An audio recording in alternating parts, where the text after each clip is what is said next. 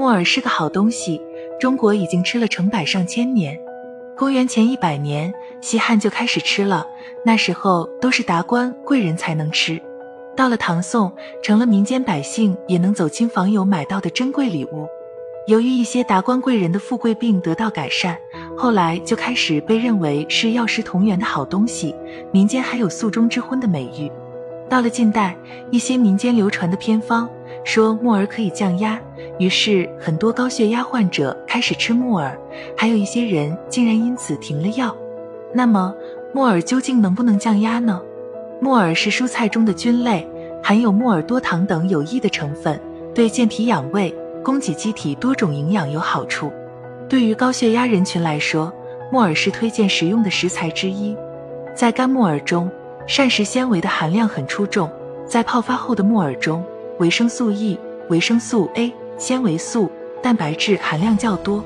而大家比较关注的脂肪含量，每百克的木耳中也只有一点五克，属于一种高蛋白低脂肪的食材。木耳还含有木耳多糖。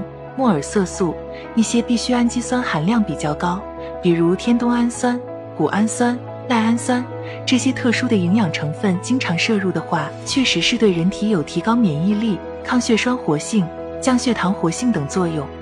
研究显示，木耳多糖具有抗凝血活性，可以抑制血小板凝集作用，还可以减少动脉粥样硬化的形成。有动物研究结果显示。黑木耳提取物可以降低大鼠的血清总胆固醇和血清低密度脂蛋白胆固醇，具有调节血脂的作用。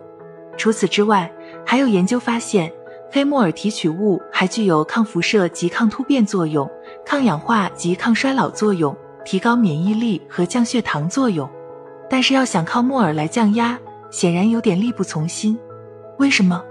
我们先来算个数学题：现在有十克木耳。泡发了会变成多少呢？一百五十克，品种不同，泡发率在十至十五倍，正好做一盘菜。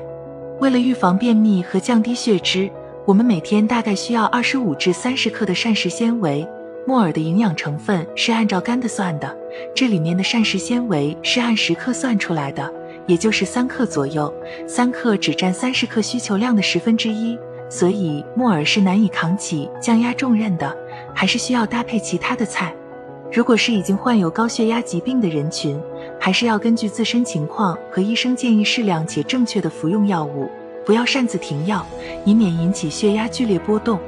营养其实更重要的是追求饮食模式，只有不同的食物搭配组合，形成均衡的饮食结构，长期坚持才能让身体获得更多的营养，更加健康。追求单一的一种食物多吃达到治疗效果不可取。另外，提醒经常食用木耳的人群，泡木耳不能时间过长，容易有椰毒假单胞菌产生一种叫做米酵菌酸的毒素，让人食物中毒。如果在泡发的时候发现木耳已经呈现出糟烂、异味等不正常的现象，也不能再吃了。